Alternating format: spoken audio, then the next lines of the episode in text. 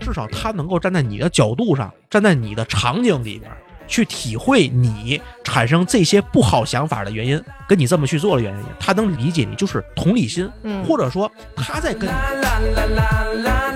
过了没一个月，又跟男朋友和好了，还会联合这个男朋友反过来去吐槽他。这个其实咱说的就不只是同事之间的吐槽了，而是有这个朋友之间的吐槽。你在跟你的朋友去吐槽你的伴侣的时候，或者是爱情是盲，目的，哎，爱情是盲目的。我觉得人生在世也不长，怎么舒服嗯怎么活，对吧？短短三百六十天，对对对，三三万六千天，你他妈三百六十天啊！你就活一年吗？三万六千天。去老天保佑，让我每天快乐才高八斗，衣食无忧。Hello，大家好，这里是来话电台，我是主播芝芝。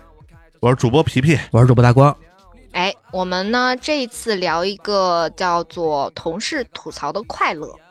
为啥起这个题呢？其实我自己观察呢，我在就公司里边啊，一开始因为我这个分析的这个工作吧，它就是要求严谨、严肃啊、认真，然后导致呢，我工作里边的那个状态就是非常的皱眉，然后也不是特别有时间和机会或者是有心情跟同事去聊那些吐槽的东西。但是呢，也是在公司一年多了吧，然后就逐渐有了这个饭搭子。大家其实成为饭搭子也是因为能聊到一块儿去，就会先从吐槽自己、自嘲这个角度切入，然后再就是聊八卦，然后再往后了，发现哎，似乎还可以吐槽一些我们对接的那些需求方、下游方啥的，然后才发现哦，原来之前那一年都太过于压抑自己了，就是话不说出口，其实也挺难受的。所以这就是我们今天要聊这个选题，就是跟同事去吐槽也有快乐。所以我想问皮皮跟大光，就你们会跟同事去吐槽什么呢？就像我，我先说啊，就是我跟大光本身，我们俩之前就是前同事嘛。然后我们那阵儿为什么关系比较好呢？当时周围还有几个同事关系比较好，就是因为大家能聚在一起，经常来吐槽，就是以吐槽为乐趣，那么然后聚集在一块儿，把这个每日吐槽当成生活必备的这么一个每天必做的那么一件事儿了。当时基本上是对吧？嗯，然后而且我们每天中午每天中午，每天下班在地铁上是吧？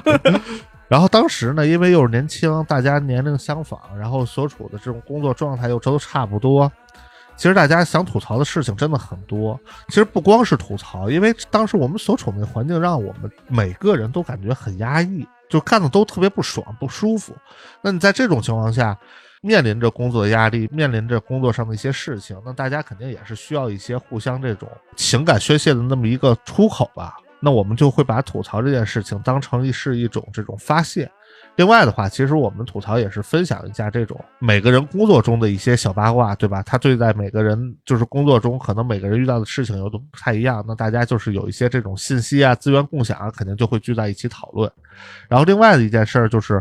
我们当时中午吃饭，因为刚才大光提到中午吃饭啊，中午在吃饭的时候聊天，那我们肯定就是家长里短，然后可能每个人说点什么，但最后终归啊，就把这话题都归结到还是落到工作上来。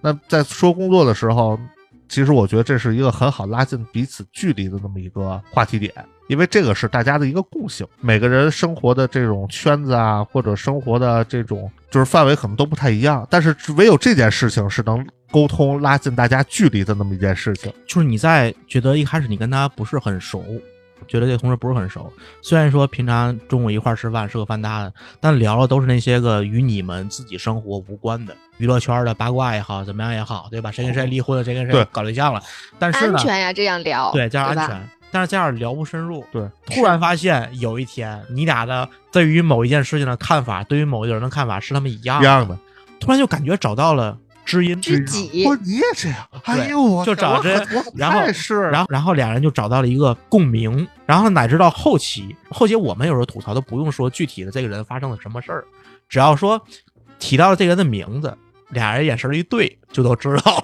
对大家对他感受都是一样的。或者说不提名字，我们就只是说这件事儿的时候，他就说是不是那谁让你干的？哎，对。是不是是不是那谁谁谁怎么怎么说的，对吧？然后那哎呀个对对对，然后呢，这个里边就是迅速拉近双方的距离。还记得我刚开始的时候，其实那会儿互联网产品还没有这样一个产品。最早的我是知道一个，也是之前的前同事跟我说，叫吐司。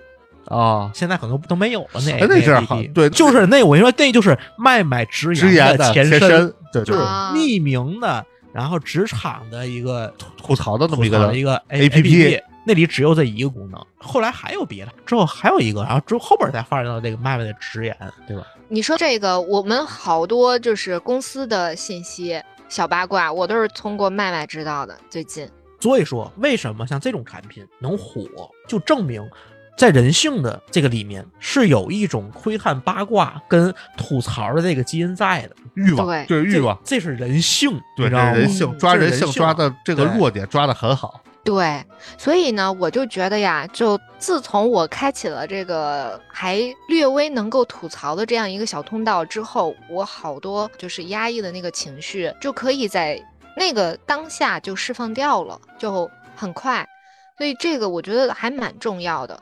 那就我不知道，就是你们在吐槽的时候，是不是会有一些觉得，哎，吐槽了之后好像不该说，或者是怎么样这种情况？我说一个我自己的例子啊，也是跟饭搭子去聊，但是呢，那个时候我其实还是有范围的话题范围呢，跟同事之间不聊其他同事的八卦啊，特别是那种就是大家可能都还蛮熟的这种情况就不聊。然后那个，但是有些时候可能会涉及到说下游方啊、业务方，然后有一些什么什么问题。其实我可能会对某一些下游方的做的这个事儿吧，就有点反感啊，然后没有啥边界感。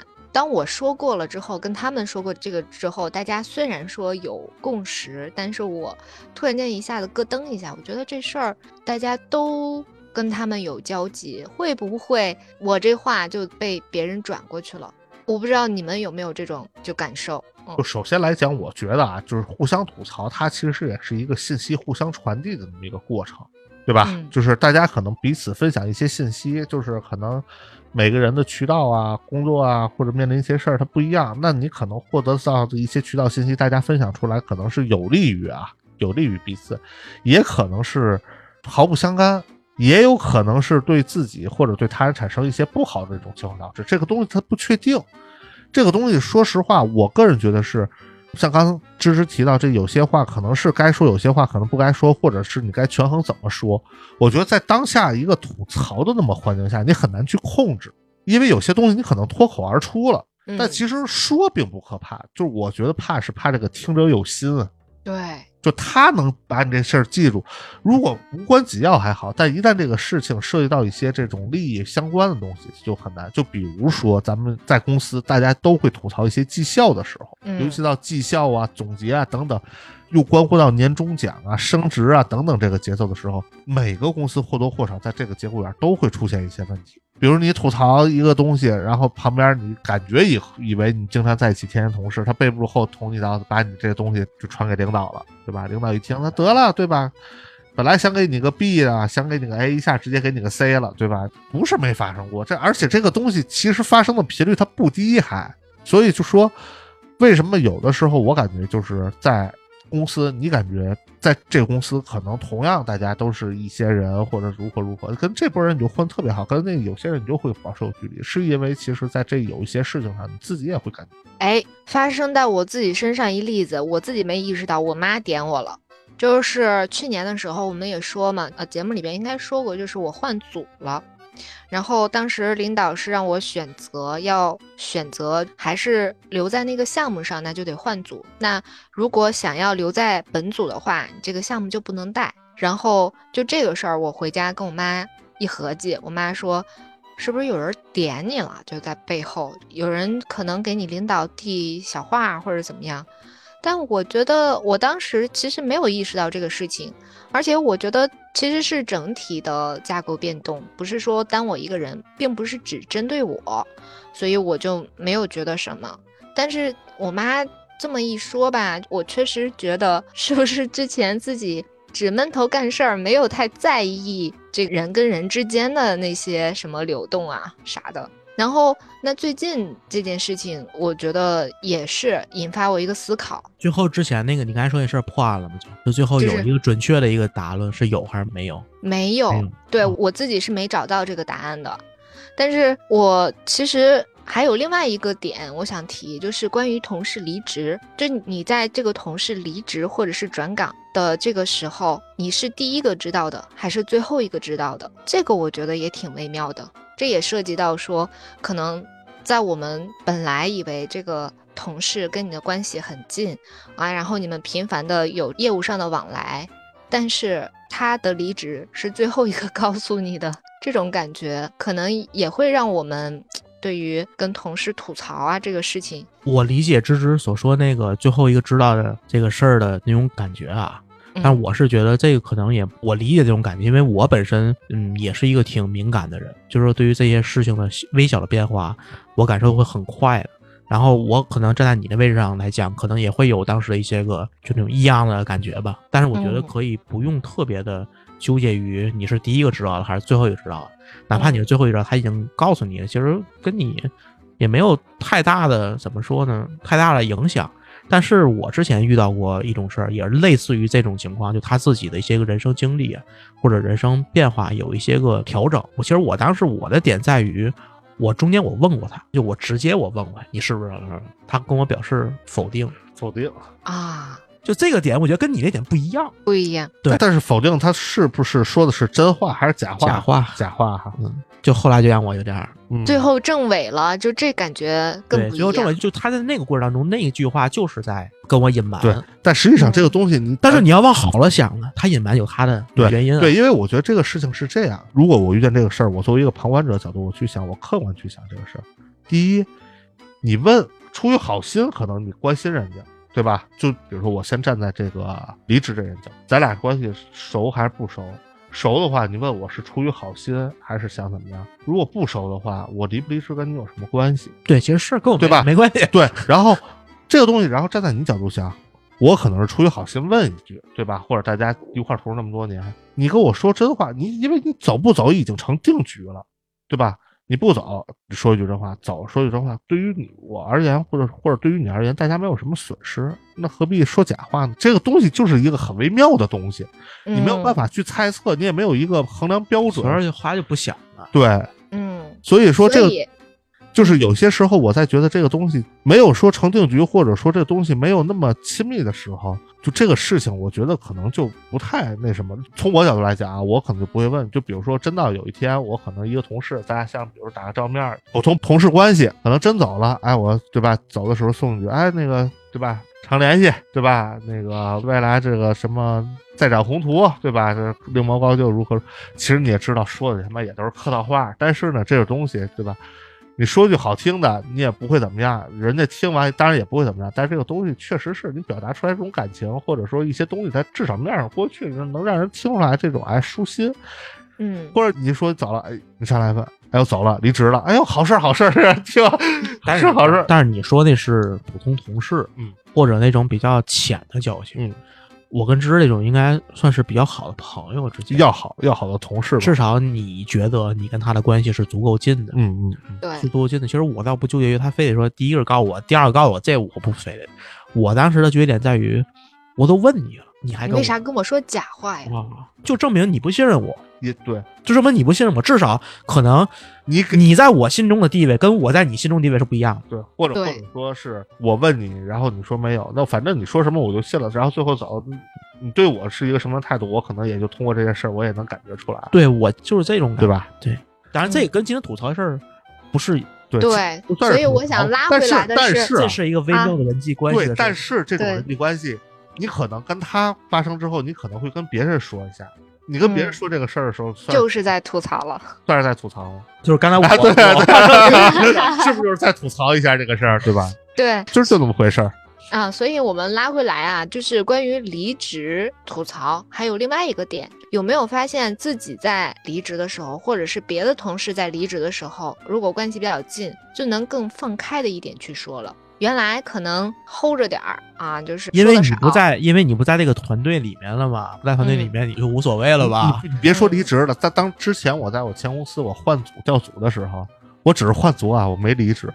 我换组了，我在这个组，现在我该干的活儿我都不干了，我都直接就但是但是说实话，我现在即便我离职了，我也不会再说什么，因为你在想，你刚才那思路是你离职之后，你跟那个团队没有过多关系了，你说什么也不会造成对于你不会造成什么影响，这是这个角度。但是你都离职了，你还说那么多坏话干啥呢？也没用，跟你也没关系啊。没用。对，倒也你不是说坏话对就完了吗？对，对，这其实也不是坏话，是吧？它只不过是一些就吐吐槽，或者有一些不满，或者是你不满，你不就是坏话？然后或者或者说是一些心里可能憋了很久没说的话，如何如何的吧？我现在吧？，我都走了，我那些话说了也没有意义，那我说了嗯干啥呢？我不如或者是说了也但是说了你也不吐不听不进去快嘛 你说了也听不进去，对吧？就是说你，比如说你离职的时候，你领导可能还会问问你，哎，嗯，先问你为啥离职啊，对吧？我不能说我他妈瞧不上你，对吧？现在现在那个现在那个就是现在你反正你已经提离职了，对吧？也没有什么了，啊也没有什么不能说的了。对，没你跟我们说完，你这团队有什么问题吗？对，你这会儿你说问题吗？我肯定不会我说，我真说，我我第一份工作就是我非常不满意我的最后一任领导，所以我在跟他提离职的时候，我就直接跟他说，我说你为什么这么偏心？我操！那可能啊年轻时，我可能当时，哎，我想我当时好像也都没那么说。我我现在我可能我现在我绝对不会这么说，我说没有啥，没有啊啥我个人发展，个人发展。对，就是一个人发展，我觉得团队都挺好的，大家也都很优秀。这是出于我自己个人的一个角度，我可能对吧，嗯想换一换，或者想动一动。我觉得得可能我啊，如果说在我现在这个年龄，三十多岁，然后依然会面临到那种比较偏心的那个领导的话，我依然会在离职的时候跟他说这话，就因为我觉得这事儿就是不对呀、你不应该，那叫什么来着？不患寡而患不均嘛。你这个观点，啊，我支持，就是实话实说。嗯嗯，就等于说我因为什么我是走的，我得在我走的时候，我告诉你，对吧？让你知道知道。让你是知道知道这个观点，其实我从本心上我是支持的，但是呢，有一个现实考虑，现实考虑就是说圈子太小，啊你这么直接跟他说，你等于你把他这条道你你给他断了。嗯但凡以后你俩又在一个公司了，不是没有可能啊。哦，当然这个是有可能的。而且还有一个，他周围的社交圈跟你周围的社交圈有没有融合的？哎，这说不好，这这个事儿在我的各个公司的社交圈里边儿经常发生，就是你发现突然发现对朋友圈有个点赞，对，我跟他认识，你知道吗？对对对对对，你说这个我圈子啊真的对太小了。因为这个事儿，当时我是在时候，因为 那段工作经历，其实我自己不是特别开心。然后当时那做这事儿的时候，在那个两年的时间，当时不就是我有一个之前前公司关系特别好的一个同事，他当时来这公司面试，当时他面试的岗位跟我工作岗位是一样的。其实当时那个我们领导招他进来，其实是那个态度，因为那是我最后一任领导了，那态度可能就是想顶替我这个位置，想把我替掉。然后呢，其实我本身关系跟我前同事关系还不错，但是当时那环境下，我又不能跟他多说什么，不能说的特别多。但是呢，有些话我当时想，我说该说也说一下，对吧？就是浅说一下。我当时就说这环境如何如何，领导如何如何。但是呢，人家说啊，说这个待遇不错或者如何就来了。那我一想，嗨，也咱也不能断人财路啊，对吧？人家既然说奔钱来的，那就结果他待的时间还不如我待的时间长，他走的时候比我走的还要惨一些。但我也不可能说，哎呦，你看你当时不听我的话，你多那什么呀？我只能说，对吧？点到为止。在后来聊天的时候说，哎，你看当时都不是特别好，对吧？这这以后选工作时咱都得再小心、再当心一些。大概就只能那么说一下。有的时候这个东西就是你很难去，也不是很难吧，就是很敏感的时候，话说多说少，怎么说，其实都是一个艺术的问题了。嗯，现在我跟你说，现在皮皮啊，都已经在研究这么说话的艺术啊，就对说话这种东西，表达的说话方式之道，就这个嗯国企啊，不白待，你知道吗？说话的方式、啊表达的方式。嗯像之前咱们在互联网公司有些问题，你可能会很直白的就提出来，对吧？比如说跟产品队，我这需求提那么久，怎么还没排上？这还得多长时间呀？你跟设计，哎呦，赶紧出吧！或者说这个东西，领导问这个东西怎么回事？你可能说这个实现手段啊，如何如何，你可能就很直接说。那现在在这个环境下就不行，你必须第一你要含蓄，第二你要注意说话的方式方寸，第三你要掌握说话的时间技巧，第四还有就是说话内容，这几点都要注意。比如领导在问你一个东西，这个需求或者说你的功能如何如何的时候，问具体的时候，第一，你不能跟领导解释太细致。首先，领导不懂，对吧？行业的问题，这是行业领导不懂。第二，如果问题太多，他会觉得你这个东西本身是有问题的。那么多问题，你为什么还要去做呢？对吧？第三个，时间也要注意。如果你解释太多，时间太多，占用了大家的时间，不是很好。你要把时间留给，比如说领导啊，留给更重要的一些东西。然后第四就是说话的方式方式，你不能说的太直白。就比如咱们涉及到的一些这种。英文啊或，乱七八糟这些东西，你可能不能太直白，你可能要找一个你跟他说法国话，他就不直白，相对应的一些内容来给他平替掉。所以这个东西，哎，真难，对，很难很难。皮皮去了国企之后，这个吐槽的快乐还在吗？也还有，但是呢，这个东西你看要跟谁说，分跟谁说，怎么说的一个事儿。这个东西，我觉得你在哪都会有。就是说什么，你别说在国企这种氛围里，当然咱们不是说国企，国企也有呢好的，对，好的好的，咱就这么说啊，就说，就即便咱没有在一直在所谓的新兴行业里边，不是传统行业里，就像我一直在互联网里边做。最开始其实我因为我本人性格其实是一个挺性情的一个人，你知道吗？真性情，对，挺挺处直白直白，对，挺直给的，就就挺真实的，真实这么一个一个说话风格。刚开始的时候其实也是有啥说啥，自个儿怎么想怎么怎么说嘛。但后来也经历了好多社会的毒打，对吧？跟你那个想象中不太一样的那些个点。最后，现在也是得不说就不说，你知道吗？但是我现在呢，有一点就是说能做到，就是说不说违心的话，就自个儿明明这话不想说，还需要为了某某些个想法、某些目的不得不说的时候，往往我那会儿就不说话，尽量只能做到这一点。但是跟之前那种有啥说啥也不一样。嗯，因为毕竟随着这个年纪增长，大家这个阅历也是丰富起来，对，挨打的次数也多了，对吧？对你被被社会毒打那么多，你毒打一次你还长不住记性吗？对吧？记吃得记打呀。对，对，所以咱们还是回归到就是关于吐槽这个内容上，就是你们吐槽都吐槽啥呀？如果是工作上这个吐槽，肯定还是跟工作相关的更多一些。嗯，另外的话，可能会吐槽吐槽自己遇见的一些事儿，就比如说之前咱们聊的一些这个电视剧的内容，比如说特别火《狂飙》，那我们可能也会吐槽一下剧情，对吧？吐槽里面的一些人设。就你看人一烂片儿，对对吧？你本身对他期望特别高，结果特别烂。对吧？那《阿凡达》就就够呛，也会吐槽一下嘛。就是大家能，比如说吐槽一些这种共同有共同观感、共同兴趣爱好一些东西，这种吐槽起来，其实大家也会找到一些这种趋向比较相同的一些事情。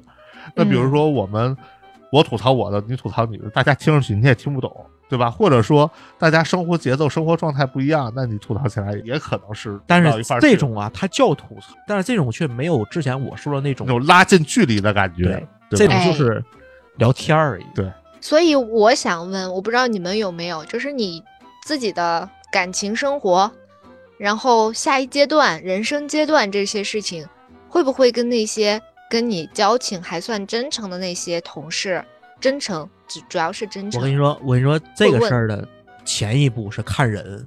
嗯，你看他一是准不准？当然了，每一个人都认为自己看的很准。我觉得这人跟我比较好，那么是在我的标准里边，他跟我比较好。但是他真的，在一个客观、纯客观的角度上来讲，你不知道，你永远不会是知道，因为你都在自己标准里面看。但是呢，如果说你觉得跟他比较好，可能会聊一些个这样的问题。我举个例子啊，就是因为我去年不是见家长了吗？我们之前节目也聊过，然后见完家长了，这个过年其实我们就各回各家了。等转年来了之后，会跟那些已经结了婚但还没有娃的那个同事们去聊这个事情，就是，哎，你们结婚了有没有娃？然后你过年怎么回家？哎，我们就会探讨这种事情。其实会发现啊，有些就是已经结婚了的这些这些人，他们的一些想法都不同于我现在的想法。我就觉得，一方面是确实我们真正在拉近距离。虽然说可能一年 说不上几次话，但是你每一次跟他去提这个事情的时候，他真的是很真诚的在去交流他的一些想法和经验。但是我跟你说，就像你聊这种话题，嗯，这是一个没有任何的压力的，对职场没有任何压力，没有尖锐性，没有暴露你自身的一些个阴暗面儿，就很光明的这么一个话题。嗯这个话题，其实我觉得，如果说你跟他只要是一般的朋友，就都能聊，大家都能是？吗？无非就是说，大家对于这个事情的处理方法不一样。就比如你嗯过年可能是各回各家，他过年两边儿对吧？初一初二去他家，初三初四去他家，各自的方式不一样，谈不上谁优谁劣。对这种其实都是叫不敏感话题。啊，其实这种我觉得没有啥，正常聊一会就完了。对，正常聊。怕就怕在是什么呢？就是说，你跟他聊的是你对另外一个人的看法，或者对于工作上的一些事儿关于工作上某些事儿的决策的看法。这些看法往往带有你自己的主观色彩，主观色彩，只要是主观色彩，就有可能不一定是你自己对，有可能是你从你自己的利益出发。对，这些都是阴暗面。阴暗面这种属于特别敏感的话，我特别赞同大光，而且就是我们应该是，我不知道芝芝啊，我和大光应该在类似于这件事情上都是吃过亏的。就比如说，我之前在第一家公司时候，跟我当时还挺信任的一个领导吧，我的一个上级去聊一些绩效的时候，就是结果聊完之后，就这个东西就很出乎你的意料。就是这种事儿。首先说，就是我还说呢，你看人，看人，你这个就是你跟他聊这个人跟你的关系到底是怎么样，你判断的准确不准确，你才能把这个敏感度是否要开那么大，对吧？这是第一个点。第二个点，他即便跟你特别好，还有一个点就是你跟他之间有没有利益冲突。如果你后来发现我操，非来推倒来推倒去，推倒来推他也在这个事儿里边儿，你觉得你能聊吗？对，嗯往往其实有的时候吧，这个事情，所以我觉得这个事情它也是分正反两方面。有的时候你跟他聊了，他可能通过这件事儿给你使了个小绊儿，或者如何如何，其实反而也能让你认清这个人。如果说没有说或者没有做，你一直交往到现在，那可能以后栽的跟头可能比你之前栽的跟头还要大。其实，在刚才说那个特别敏感的这些话题里面，其实我一直有一个困惑在于什么呢？就是说，你跟他聊的聊这些个特别敏感的话题的时候，你往往会把自己的阴暗的那一面暴露出来。至少是以你自己的诉求，或者说你自己想要的一些这种利益点给暴露出来。对，不见得是阴暗，但是是你想要的。对，是你想要的，是你想要的。嗯然后你想要在工作上要的东西，很可能就会跟他产生冲突。是，但是对你刚才说还是我刚才说第二个事儿，但我说第三个事儿是嗯，你把自己的一些个自私的也好，或者是那些个自我欲望也好，你暴露给他之后，他会怎么看待你这个朋友？你会不会在他的面前咔咔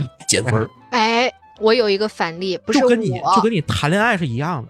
对，其实你谈恋爱是所有的友情当中的最高级别，嗯，就你跟他是完全透明的，应该，或者是嗯结婚之后是可能谈恋爱还不是完全透明，结婚之后应该是完全透明的。那么人都是这样，有你光明的一面，就有你自私阴暗的一面。你这个你暴露给他，他那夸夸减分儿，我有点纠结这个点，你知道吗？嗯，对我我自己有一个例子，就是同事跟我去讲他的一些想法，然后我们之前也说过嘛，就是他自己会有一些关于处理自己生活上的一些方式方法，他会希望从我们这边去征求一些经验，势必就会带出来他自己的一个判断，及说他已经去做的一些处理。他已经去做的那些处理，实际上不符合我的三观，我就会、嗯这个事儿就涉及到每个人对于这个道德，当然了，那个法律上那些事儿那是有明文规定那个没有灰色地带。但是嗯道德这事儿是有灰色地带的，是的每个，人对于这灰色地带深浅是不一样的，嗯，标准是不一样的。就刚才芝芝所说这个，两边可能会对不上，第二个对不上，他会对你，如果说一个高的看一个低的，可能会有看法，有偏差。有有偏差。后来这个事儿我自个儿也想过，我想过出一个方法来，但那个方法不一定对于每个人都适用，但至少我这边多少能够有一个调节，就是说。你跟他说的时候，你尽量的怎么说？咱承认人性里边每个人都会有自私、阴暗，包括欲望的一面。但是呢，你尽量的让自己所说的话、所要做的事的一个想法，符合公序良俗，就符合普世的一个普价值世的一个道德的标准标标准你也别太高，太高谁也做不到。说实话太太，低了吧，又会让人觉得你这个人标准要求太低了。你至少然后有一个普世的这个标准约束自己，并且呢，人嘛，你还得是做一个善良的人，你也不能嗯天天的光琢磨人玩儿，对吧？就说你至少对于自己有一个标准的约束。这样的话呢，你跟他说，即便他跟你的三观不一样，至少他能够站在你的角度上，站在你的场景里边去体会你产生这些不好想法的原因，跟你这么去做的原因，他能理解你，就是同理心。嗯，或者说他在跟你说一些阴暗想法的时候，你站在他的处境里边，他的角度上，你是否能理解他？嗯如果说你在换位之后，你依然觉得这是一个不好的事情，那你可能要做的是劝解他，嗯是跟他说这么做的负面影响。可能如果说，比如说他真的是产生了那种想法之后，你跟他说这个事儿从道德水平上是不对的，这个事儿他接受不了，你说服不了他，你必须给他一个他做这种事情的负面后果，让他真正感到疼了，他你才能劝动他。当然了，如果你劝完之后他还是想那么做，嗯。你也管不了。对，这个其实就说到，就是之前我跟饭搭子们有聊过，就是那个他们都有各自的这个好的女性朋友，然后关系比较好的，然后那些女性朋友会面临到说分手啊，或者是可能伴侣出轨啊这种事情，然后就会去讨论。然后讨论的时候呢，他们通常都会站在这个女性朋友的角度，觉得她已经受到伤害了，然后那这个感情她也这么难受了，那么就该分就分嘛，就是所谓的劝分小组。最后发现这个女性朋友过了没一个月又跟男朋友和好了，还会联合这个男朋友反过来去吐槽她。这个其实咱说的就不只是同事之间的吐槽了，而是有这个朋友之间的吐槽。你在跟你的朋友去吐槽你的伴侣的时候，或者是爱情是盲，目的，哎，爱情是盲目的。你客观分析他哪儿不好，哪儿不好，是哪做的不对不对。也许人家他想通了以后，他都不在乎，不重对要。，因为那个是爱情，因为那个是爱情。啊对，所以他们总结出来了一句话，就是关于劝分劝和这件事情，别问，问呢就是你开心就好，不给观点。你现在嗯想要去分手，那我可能就要反向劝一劝，哎，你想一想他对你是不是好的？而且我跟你说，就像你这种情况，你如果劝分之后，他俩好了，有一天他对象知道你们当初是劝分，你还对象呢是什么印象？这个我觉得其实都是后话，但是我觉得是在这个事情里头，大家所谓就是什么当局者迷，旁观者清，就是你作为一个清醒的人，你想把一个叫沉迷的人叫醒是太难了，太难了。嗯，换句话讲，你如果沉浸在这段关系中，旁边有人那么清醒去叫你，你能听得进去吗？至少在当下那个时刻，你可能很难听进去，对不对？我当下就想听我想听的了。对啊，所以这个东西不管怎么劝，我觉得确实像刚才知识说的对，就是说你只要比如说你认可自己的选择，对吧？你别后悔，或者说你自己开心就好，大概就是这样的话，其实就够了。嗯因为你说的太直白，人家可能会觉得一方面可能认同你的，可能觉得你是好心，对吧？你在劝我。不认同，觉得对吧？我这事儿你评论那么多，跟你有啥关系？或者如何如何的，对吧？你再说两说两句跟他可能比较相对的话，相顶撞的话，让他听不进去的话，那更那什么。所以我觉得这个东西吧，作为朋友，当然比如说如果特别关系特别好的朋友，该点的话点到了；如果只是比较关系一般同事，或者说是别人的事儿，再是朋友的朋友的事儿，那我觉得就没有必要说特别那什么。但是这里还有一种情况，有一种情况是像芝所说的，就是你表达你自己真正对这件事的观点，这样会造成刚才所说的一系列的一些个危险吧。然后呢，还有一种就是说你完全顺着对方的心意去说，就是你可能在跟他沟通的过程中，你已经看出来他想要什么。虽然说他嘴里骂着那个男人，骂但是他还是爱那个男人。那么你就去鼓励他，顺从他。嗯，他当时觉得，你看你还是懂我，对你为我好，倍儿好。但是其实从事情的本质上，你在纵容这段不合适的关系。对这个其实就涉及到就之前咱们所以说，说就你究竟是是真的为他好吗？那不见得了就所以我觉得这还是一个度。现在我的做法就是，我会以我真实的对这件事的看法，我会跟他说了。嗯，他如果说觉得我说的对，那么他自然去会听进去，会去做。如果他觉得我说的不对，我闭嘴，我嗯不会纵容这个这个事情，我只能说，因为这个事儿确实是每人每人看法不一样，嗯但是我不会故意的顺着他说，我觉得嗯那样我我是在害他，我违心啊，对吧？对。所以咱们说回来，就是不管是亲密关系还是同事之间，就这个吐槽，它是不是其实就是抱怨，就是在抱怨。看上去好像是，看上去好像是没有什么太大区别。看上去好像是，对，但是这里边有好几个词都是我觉得是相关的，吐嗯槽、抱怨，嗯、埋怨，埋怨，埋怨就是比抱怨，埋怨就是抱怨，讨论，讨论、商量，就有可能我有某件事我不知道该怎么办，我跟你商量商量，商量你觉得这事儿我该怎么弄，对吧？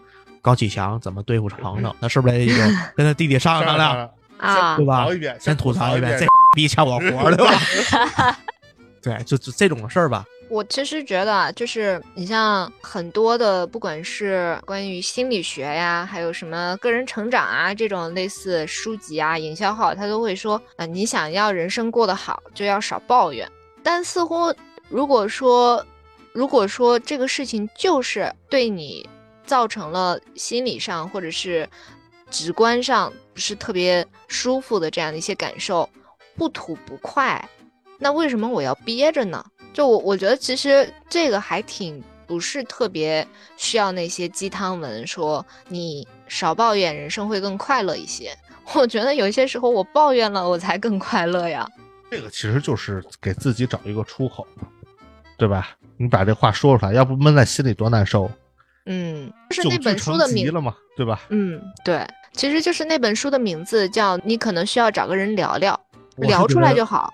我是觉得这个事儿分两个分两层啊，第一层是情绪上，嗯第二层是解决问题。我先说第一层情绪上，第一层从情绪来说，你找一个你可以信任的人吐吐槽，发泄一下，哪怕你是发泄自己的一些个不是很光明正大的情绪，不是能很能说得出来口的一些个真实想法，对那这也是对于情绪的一个疏解，让自己更舒服一点。我觉得人生在世也不长，怎么舒服嗯怎么活，短短？三百六十天，对对对，三三万六千天，你他妈三百六十天啊！你就活一年吗？三万六千天。但是这里边也确实是分不同人。你像有的人是心里边憋不住事儿，我早期是这样，我有啥事都愿意说。那后来我慢慢变了，但是也有一部分人他是天生有那种内化的能力的，就是他这事儿嗯跟人别人表达，他可能表达不出来，或者说我现在有时候我现在逐步培养自己内化这个能力啊，逐步转变这个事儿。因为什么？因为我发现有些事儿你说出来，对方虽然说在安慰你，但是但是你心里知道，他不能够感同身受，因为有些事儿你感对身受不了，你知道吗？对，就他有可能他只是停留在语言层面上，但这个事儿本身他理解不了。嗯，他劝你那些东西，你其实你都懂，你道理大家都懂，对道，理大家都懂，但你做不到，你最终你还是得内化。所以说，你不如就逐渐提高自己内化的能力，就一开始就让他迅速的内化掉，因为嗯人还得活着，路还得走，这是情绪上的事儿。解决问题上的事儿是你那个鸡汤里说的事儿，别抱怨，该怎么解决、怎么解决。解决问题嗯就没有什么感情不感情这个事儿。假如说你们夫妇的感情走到了尽头，到离婚那一步了，下一步你就是该怎么解决怎么解决。如果无可挽回的话，对我其实是觉得，就是如果说把吐槽当做抱怨，也未尝不可，只是说你后边这事儿该干还是得干。他这个吐槽呢，我最近这个开年这俩星期的最深切的感受就是，我会非常珍惜中午跟同事吃饭的这个时间，因为这个时间就能够释放我，因为工作特别紧，然后压力又特别大，然后工作时长又很长，导致我整体这个心情就是很 down 的那种感觉，它非常能够拯救我这种感觉。对，为什么你看有些那个日剧里边，日本他们那个工作里边都喜欢，当然那里边有他们这个男权社会啊，男女不平等的事儿啊，就是你们嗯男的下班回来不回家，都找先居酒去居酒屋，对吧？然后喝个酒，然后喝大酒还是个就是都是天老大我老二了，对对，然后那个大醉酩酊的回到家，家里边媳妇儿给他各种伺伺候对吧？当然，这种情况其实咱从那个男女平等那个角度来讲，可能是一个社会的一个不是特别的，还属于偏传统的这么一个状态。但是呢，从工作环境来讲，他为什么这样？因为他上班的时候装压力大装孙子装他妈一天了，好吧？各种西服西装革履约束自己，然后又是点头哈腰的，那么他只有在晚上的时候才能释放出来。做真正的自己，对，如果说他晚上不那样的话，他都憋在心里边，那日本自杀率他也是高的，对它也是最高的。对，所以我刚才也不说嘛，这个东西宣导出来，就是要不然很多话、很多负能量积在心里，早晚就得生病了。不管是心理的、身体上肯定也比较。对，所以你说出来就好，哪怕就是没人地儿自己喊两声，对吧？你不痛快的喊两声，哭两下，对吧？有些女生，我觉得这都哭两下这个事儿，我非常认同，真的，我最近的这种压力，对我哭了六场，然后把那个压力给哭出去了。对，但是广大听友啊，不要学我这个，哭太多其实也挺难受的。大光跟皮皮可能看到了，我这眼睛已经肿成金鱼眼了。就是因为压力太大了，就是说那个每个人对于这些个的反应不太一样。像我一般，其实我的这个习惯就不太好，我会影响我正常生活。就是如果说我有一些事情，呃，让我不太高兴了，然后比如说心里有点事儿，我会影响我的吃饭，影响我的睡觉。我会一天不吃饭，然后我会睡不着，不吃不睡，喝还凑，喝水都还凑，就是反复在心里边捣鼓。反刍，对，反刍这些事儿，其实就是内耗。嗯，就是那好，我觉得这是我的习惯，也不能说习惯，就是反正就是他给我造成了一个直接的反应，我目前没有改掉，没有改掉，但是我只能说慢慢的调整这个事儿。哎，我有个小推荐，就是你看看能不能试图去找一些对于佛经的解释，白话文的这种。没有用，看两眼，看两眼可能就好。我昨天其实压力非常大，我就看了两眼这种书，我就觉得我心情 peace。我现在我现在有好多事就是交给时间，让时间来抹平一切。过了那个，比如过了两三天，过了一个礼拜，天然就好一点。但是这一点皮皮上就比较好，他顶多啊，反正在据我观察，他最多一天。对他的情绪消化能力是很强的啊，他最多一天也不影响吃。就靠吃来缓解了，就靠吃来缓解。就在我感觉，皮皮从来不存这些事儿，就是这种所谓负面量，就就搁他心里，对，嗯，总有乐子啊，这个乐子还不用那个有成本的，然后可能就是看个剧啊，咋的就心情就好了。其实就是转移自己的注意力，你不要把注意力总集中在这个事情上。不是，但是我你比如转移注意力那期间，我可能会看个电影。我看不进去，我看到一半我脑就飞了。我看电视剧也是，我脑就想那些事儿。其实我有时也是，但是呢，就是强制让自己把这个状态得转移过来，不然的话，因为如果你这件事情，你肯定会有这个连锁反应，你会接二连三的影响后续的很多事情。对对，就是这个东西就更。所以说我说我用习惯特别不好，更更完蛋了。但是就减肥，瘦的快了。你想一天不吃饭，一天不吃饭能瘦两三斤了，对吧？一个很现实的例子就是，如果说跟，就是跟别人吵架了，然后你其实大晚上回来，你就会倒磨这个事儿，倒磨完了之后，就会发现第二天吃的特别少。倒磨自个儿没发挥好。哎，为啥当时没有吵得更厉害、更凶呢？为什么没有点到那个题呢？其实就是就是那种就是感觉自己受了气、受了委屈，然后没有办法在那个时刻直接宣泄出去，因为会有。不好的后果嘛，对吧？但是后来，但是后来，其实我有一点感觉，就是说，你如果说还在倒磨那些事儿，证明你还在意那些事儿。嗯，但你完全不在意那个人，或者说那些事儿，或者那个场景里的所有人、所有事，你不会倒磨。对，就过去了，就直接过去了。你只恨当初没发挥好。对，所以其实这个就是，如果说这事儿你心里边还过不去。然后那个吐槽就很重要了，对，是一个很好的一个发泄方式。对，其实说实话，我觉得如果说两个双方，当然了，这个现在也不一定。我跟你说，就现在这个 社会上，其实亲密关系两口子之间是最好的倾诉对象。对，倾诉对象，因为你需要有人交流嘛，就吐槽前提就是这也是交流，这也是比如说有一个结婚啊，包括有个有个伴儿的作用之一。嗯，当然了，现在我来说，现在也不好说，点就在于一方面他也理解不了你，互相倾诉，有希望是能互相倾诉。当然，这是一个美好的愿望。当然，也有可能你跟他倾诉那些事儿，正是他看不上你的，对，看不上的点。然后你跟他倾诉，俩人干去，对吧？更完蛋。或者说，或者你牵出点别的事儿来，变成点什么这个异性朋友，对吧？那 那块这边吃醋了，俩人再干一仗。所以现在社会太复杂，太复杂，太复杂了。但是按道理来说，其实你像。成年人，比如说你真的成家之后，其实你最亲密一层关系，甚至比你父母，比你亲生父母，因为你要跟他在一块过日子呀，是你的另一半，对啊，是你另一半，对对。所以我还想最后一个就是，我们说那个吐槽有情绪价值，但是你们有没有发现，就是跟别人吐槽的时候，自嘲其实也挺需要的呢？肯定，这因为我觉得自嘲有时是自我安慰一种方式。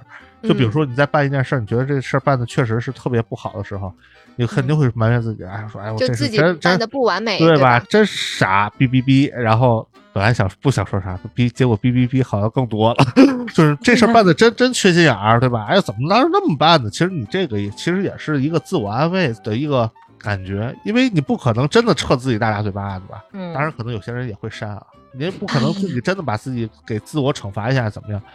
所以说，其实你自己把自己吐槽搬出来说，其实也是一个自我安慰的一种方式。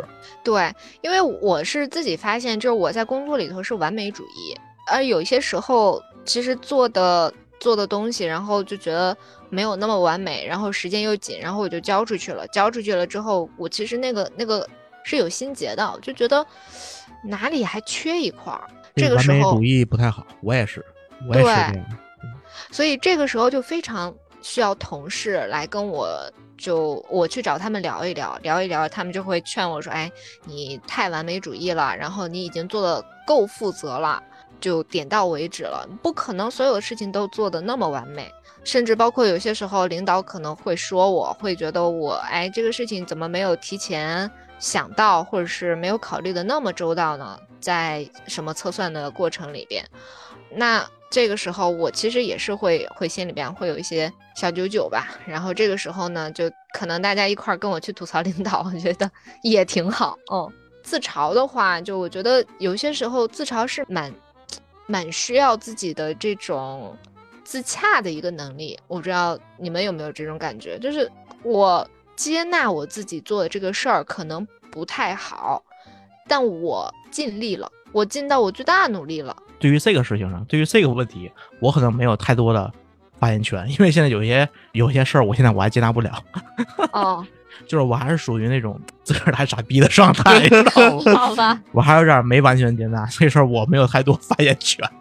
嗯，对，哎呀，我觉得这个其实，但是你往好处一想啊，对吧？嗯你用另一重接纳的方向去想，你有这种想法，是不是你进步的开始？嗯，你弥补那个，对吧？你自己傻逼的那方面的一个开始。对，就我们其实，在两年前还是一年半的时候有提过，就是大家可能要想去讲个开放麦啥的，那这个开放麦其实有很大一部分就得是自己自嘲。我觉得这个其实也是一种自嘲是是他的一个选题之一，对更多因为你说别人说不了嘛，你只能说自个儿啊。就跟之前那郭德纲说的话，我说别人也说不了啊，我只能说于谦儿他爸爸，对，我不能说我自己父亲啊。对吧？对。总的来说，我们聊一聊吐槽这个，其实我觉得今天咱们聊的不仅仅是吐槽这一个事儿，中间嗯辐射了好多，好多情绪价多值的，次情绪跑价值题，多次跑题，又拉回来一点点，又拉回来，然后各位听众也多包涵，就别跟我们纠结于这个吐槽这个主题。其实我们今天更多的是聊了一些个那些个比较敏感，比如说大家平常不怎么聊的那些个心理上的、情绪上的那些个细的点。对嗯。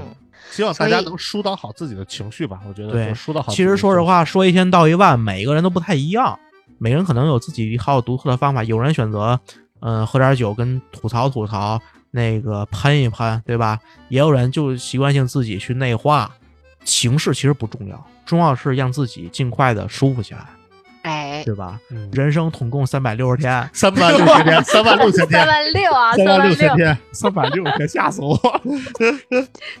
那我们岂不是已经过了三十多辈子了？对对，然后最后还想说，就是吐槽这种事情，其实也是看自己的心情状态。能说得出来的时候，就证明这事儿没那么大；说不出来的时候，这事儿可能就已经大了。嗯对，对，所以找到那种就是事儿比较大，自己说不出来的那个口子，选一选发泄的途径。嗯，就甭管是哭啊还是什么，反正你让自己发泄出来，哎，这方式可能就会让你好的会稍微快一点儿。我之前其实还有一个方式，就是自个儿去遛弯儿去。就嗯，是骑个自行车或者是走路，不按地图，就是想去哪儿去哪儿，看见嗯弯儿想拐就拐。对这个，反正每个人这个疏导情绪方式也不一样嘛，大家就找一个自己能疏导方式最舒服的那种状态，其实就好，嗯，对吧？对，希望大家也能体会到跟不管是同事、朋友、家人吐槽的快乐啊，想说啥就说啥，还有人懂，这个我觉得挺幸运的。这是一人生一幸事，说实话这不容易，你知道吗？不容易是呢，就想说啥就说啥，这还我觉得还好，但是嗯找到一个真懂的，有点有点难。不容易嗯。对，但希望大家有这么样一个或者很多个的角色吧。嗯嗯，行，那咱们这期来话就到这儿了，我们下期来话，拜拜再见。，拜拜和各位听友分享一个好消息，我们来话电台的粉丝群成立了，大家可以微信搜索“来话小助手”的微信号 L A I H U A F M，记住是来话全拼加大写的 F M，备注来话听友，成功添加小助手之后呢，就会拉您进群。进群之后，大家可以近距离的与各位主播交谈，更有机会成为节目的嘉宾。在这里感谢大家一直以来对来话电台的支持，我们群里见啦！欢迎大家搜索“来话电台”，订阅我们的播客。如果你觉得电台内容还不错呢，还请大家积极的点赞、评论，给各位比心开啦！心就好，人生多么无聊，有缘能聚在一起就应该偷笑，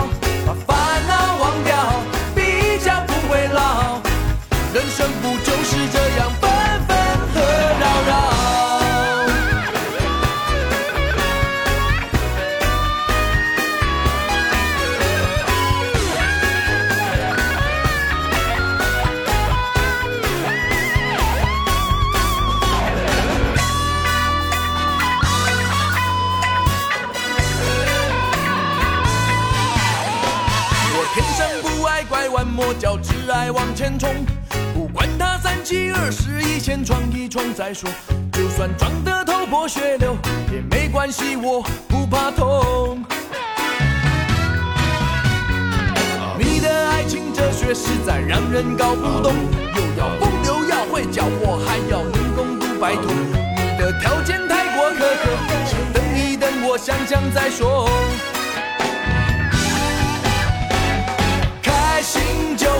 人生多么无聊，有缘能聚在一起就应该投降，把烦恼忘掉，比较不会老。人生不就是这样纷纷扰扰？开心就好，人生多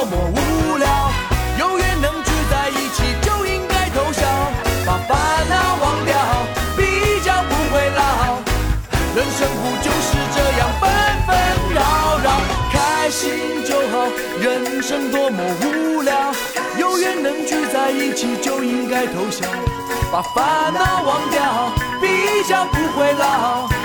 人生不就是这样纷纷扰扰，开心就好。人生多。